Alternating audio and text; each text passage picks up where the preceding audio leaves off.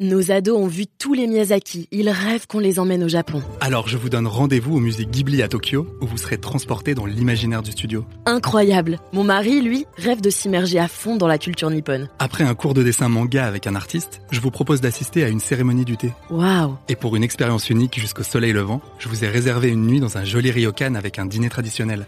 Je nous y vois déjà. Avec Marco Vasco, ne rêvez plus, vivez votre voyage l'esprit libre. Au rendez-vous sur marcovasco.fr pour imaginer votre prochain voyage sur mesure. Alors Emmanuel, racontez-moi l'expérience la plus euh, déplorable que vous ayez vécue dans un restaurant. Alors, euh, il y en a eu quelques-unes, on va dire. Euh, je pense que celle qui m'a le plus marqué, c'est intéressant que vous posiez la question, parce que c'est un des déclencheurs de, de Skello, justement. Comme par hasard. ouais. c'était il, y a- c'était il y a deux ans. Euh, on revenait de San Francisco avec Kitri, qui est mon associé euh, chez Skello, et, euh, et on arrive dans un resto euh, 13h30, donc en plein milieu du service. Et là, bah, l'apocalypse, il n'y avait aucune table qui était desservie, euh, 15 clients qui attendaient bah, d'être placés, mais avec personne en face. Euh, donc on se regarde et on se dit bah, où est le staff, qu'est-ce qu'il fait, enfin où est la police quoi? Et, euh, et en fait en discutant avec le manager, enfin le gérant euh, du resto, bah, on se rend compte tout simplement qu'il y avait du staff mais juste qu'il n'y en avait pas assez. Et, et la raison à ça, bah, il y en avait deux, c'était très simple. C'était premièrement qu'il y avait des problèmes de communication, c'est-à-dire qu'il y avait des personnes qui n'étaient pas venues parce qu'elles ne savaient pas qu'elles devaient venir.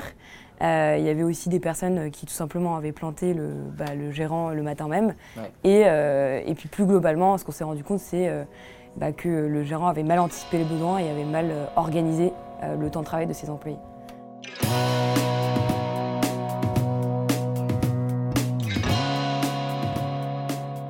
Bonjour à tous et bienvenue dans le Talk Décideur du Figaro où je reçois chaque jour une personnalité euh, du monde éco.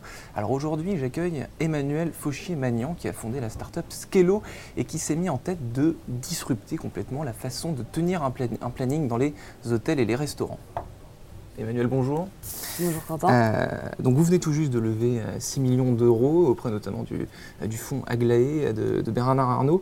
Alors dites-moi très simplement, pitchez-moi en fait en quelques mots euh, votre start-up, qu'est-ce que c'est euh, exactement Ok. Skello À quoi ça sert Skello, euh, déjà en quelques mots, c'est le premier outil intelligent de gestion de planning du personnel. Mhm. Euh, Dans l'absolu. Dans l'absolu. Euh, pour vous expliquer un petit peu peut-être l'origine du problème qu'on résout, pour bien se mettre dans la peau de quelqu'un qui doit planifier Mhm. du personnel, euh, on va imaginer que, euh, bah, par exemple, vous êtes euh, gérant de resto Mhm. ou euh, de point de vente en retail, par exemple. Ouais. Donc, vous allez avoir une obligation euh, toutes les semaines, tous les mois, c'est de- d'organiser le temps de travail de vos employés pour faire en sorte que vous ayez les bonnes personnes au bon endroit et au bon moment. Et que votre resto tourne de la bonne manière. Donc, pour faire ça, euh, en fait, ça paraît simple, mais euh, ça l'est vraiment pas, euh, parce que vous allez avoir un ensemble de règles à respecter. Mhm. Euh, les premières règles étant des règles qui sont liées euh, bah, tout simplement à votre secteur, c'est des règles légales qui vont être vraiment spécifiques. C'est du droit du travail. hein. Exactement. Voilà. Donc c'est typiquement, bah, vous ne pouvez pas faire travailler quelqu'un plus de 6 jours d'affilée, vous devez donner une pause de 20 minutes au bout de 6 heures, etc. etc. Il y en a Tout un tas Quantité d'obligations juridiques qui sont dans le code du travail. exactement, et qui sont dans le code du travail et dans ce qu'on appelle une convention collective, qui est l'ensemble de règles qui est spécifique à votre secteur. D'accord. Voilà. Donc il va y avoir ça, euh, mais c'est pas tout, évidemment. Il va y avoir euh, bah, des règles qui sont liées à vos employés, donc euh, à leur disponibilité qui vont varier toutes les semaines, parce que c'est beaucoup du temps partiel, des étudiants, etc. euh, qui sont liés à leurs contrats, qui sont tous différents les uns entre les autres, et qui sont liés aussi, euh, ça c'est le dernier set de règles, euh, au business, parce que tout simplement votre resto, bah, ça reste un business, donc il faut que ça tourne, il faut que vous ayez le bon nombre de personnes. Si vous en avez trop, bah, vous n'allez pas être rentable par rapport au chiffre d'affaires que vous allez générer. Si vous n'en avez pas assez, bah, c'est ce qui va se passer, ben, comme dans le resto où j'étais il y a deux ans. Voilà. D'accord. Et donc vous, votre intelligence artificielle, elle permet de savoir combien de personnes nécessitent euh, à quel moment de la journée euh, une entreprise et combien de temps elles doivent travailler, tout en sachant qui a travaillé à quel, à quel moment. En gros, c'est un planning euh, arrangé, quoi, un planning augmenté. Ouais, si on veut. alors, c'est pas mal comme, comme catchphrase. Euh, nous, euh, non, alors on va dire qu'on est un planning intelligent dans le sens où on va, donc nous, notre premier objectif, c'est de faire gagner du temps aux managers, parce Mm. qu'ils passent quand même en moyenne sur un resto de 15 employés 30 heures là-dessus, euh, tous les mois. Mm. Et donc, euh, on va déjà proposer un outil qui va permettre d'optimiser la planification avec toutes ces contraintes qui sont prises en compte. Mm. Donc, euh, toutes les contraintes euh, que je vous ai citées. À terme, L'objectif, c'est de travailler sur du prévisionnel, donc d'être capable de dire, bah, en fait, euh, demain soir, il y a PSG qui joue contre l'OM, par exemple, donc euh, bah, tu vas pas avoir la même euh, fréquentation que la veille, surtout si tu vends des pizzas. Et d'être capable, du coup, bah, d'adapter la planification en fonction de ça et de proposer quelque chose d'encore plus optimal aux restaurateurs. Alors pourquoi donc, donc la mauvaise expérience que vous avez décrite tout à l'heure, c'était dans un restaurant. vous, avez aussi, vous êtes aussi concentré sur les hôtels. Pourquoi ces deux euh, ces, deux, ces deux sortes d'entreprises-là, dans un premier temps Alors, dans un premier temps, complètement. Alors, c'est un secteur bon, déjà qui nous passionne avec euh, mon mmh. associé, euh, mes, quatre, mes trois associés, on est quatre aujourd'hui, mmh. qu'on aime beaucoup et c'est des gens qui sont passionnants et passionnés aussi d'ailleurs. Et donc ça c'est la première raison. La deuxième raison qui est plus une raison économique, c'est que c'est un secteur, bon déjà un gros marché quand même en France et en Europe. Et ensuite c'est un secteur où il y a beaucoup beaucoup de contraintes justement à la planification et où on a un personnel avec un énorme turnover. Euh, j'ai des clients qui me disent tous les jours, bah, moi, mes employés, en fait, ils restent en moyenne 4 mois chez moi. Euh, et donc, ce qui complexifie encore plus euh, l'organisation du on temps On enlève un employé, on en rajoute un, etc. Il y a sans cesse des, des nouveaux départs. Est-ce que votre, votre des nouvelles arrivées, pour être plus positif, est-ce que votre solution, elle, s'adapte pour, elle est adaptable pour tous les restaurants, tous les hôtels, ou alors est-ce qu'il y a des limites dans, l'utilisation? Ouais. Alors déjà, nous, on est au départ, on a commencé par l'hôtellerie-restauration, mmh. et là, et c'est l'objectif de la levée, et on le fait depuis quelques mois, euh, on va sur d'autres secteurs, euh, donc, euh, notamment en, retail. Parce que, en fait, donc retail, c'est tout ce qui est point de vente. Donc là, on est plus sur du prêt-à-porter, de la grande distribution pour l'instant. Typiquement, une, boutique, Mark Spencer, toutes ces. D'accord. Exactement. donc ça, c'est plus pour les secteurs. Après, pour la typologie de clients au sein de chacun de ces secteurs, on va en avoir deux en fait. la première, ça va être plus des chaînes de plus de, de centaines, voire milliers de, points de vente. D'accord? Euh, donc typiquement Anna Group qui a une grosse chaîne de euh, corner de, sushi. Voilà. Euh, et après, on va avoir une deuxième catégorie de clients qui va être plus des clients qui ont moins de 20 points de vente dans le réseau, qui ont entre 1 et 20 points de vente. et ça, ça va être du jour, du Big Fernand, ce genre de choses, mais aussi des indépendants. typiquement, on va des restos comme Daroco. Donc il y a au moins, il faut qu'il y ait au moins combien de salariés Alors il faut qu'il y ait au moins, on va dire, 6-7 salariés. Et nous, on va dire le sweet spot, c'est 19 euh, employés.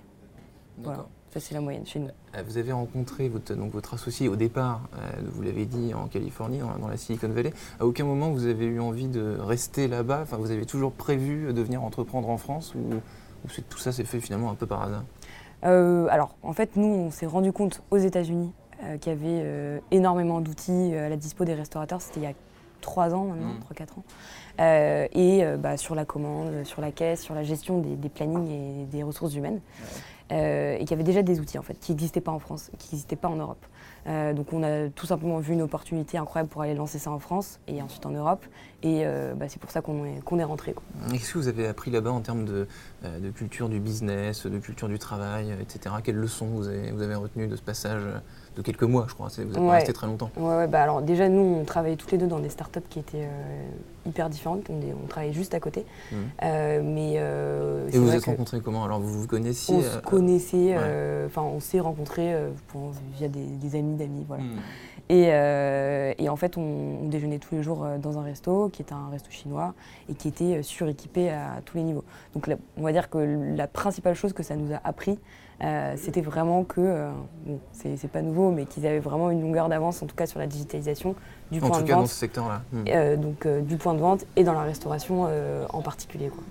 Et du point, donc maintenant, là, vous, vous m'avez dit au tout début de l'entretien, vous êtes le, le, seul outil qui existe sur le marché. Vous, vous, pensez que la concurrence va arriver? Comment vous l'attendez? C'est potentiel Ouais, alors nous, les, les acteurs qu'on regarde le plus, c'est à l'étranger, donc hmm. bah, notamment aux États-Unis. Euh, et en fait, c'est des gros acteurs qui sont quand même pas mal financés. Et pour nous, bah, c'est juste un, super signal. ça veut dire qu'il y a un marché, ça veut dire qu'il y a un besoin, un marché qui croît. Et, euh, c'est eux qu'on va le plus regarder. Après, en France, on va avoir, euh, franchement, le plus gros, le plus gros concurrent des Excel, c'est celui auquel on est confronté dans la plupart des cas. Euh, et après, il y a des ERP. Euh, qui Excel, vous, voulez, vous, vous, avez supprimé Excel, fini. Alors, pour la planification, en tout cas, parce je pense qu'on est tous d'accord pour dire que c'est pas le meilleur outil là-dessus. Mmh. Ça a plein d'avantages, mais c'est pas fait pour ça, quoi. Euh, mais bon, c'est déjà un gros step parce qu'avant, ils étaient sur le papier et voilà, ils sont passés sur Excel. Mais voilà, et après, il y a des, des ERP qui font beaucoup de choses, dont une brique planification. Et bah, le souci, c'est que ça va être des ERP qui vont être hyper durs à implémenter, qui sont très compliquées à la prise en main et où du coup bah, il y a quand même très peu d'adhésion sur le terrain et c'est ça qu'on veut, veut résoudre avec, avec Skello.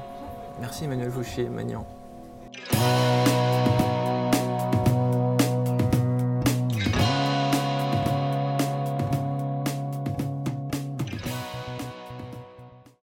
Nos ados ont vu tous les Miyazaki. Ils rêvent qu'on les emmène au Japon. Alors je vous donne rendez-vous au musée Ghibli à Tokyo, où vous serez transporté dans l'imaginaire du studio. Incroyable. Mon mari, lui, rêve de s'immerger à fond dans la culture nippone. Après un cours de dessin manga avec un artiste, je vous propose d'assister à une cérémonie du thé. Waouh. Et pour une expérience unique jusqu'au soleil levant, je vous ai réservé une nuit dans un joli ryokan avec un dîner traditionnel. Je nous y vois déjà. Avec Marco Vasco, ne rêvez plus, vivez votre voyage l'esprit libre. Au rendez-vous sur marcovasco.fr pour imaginer votre prochain voyage sur mesure.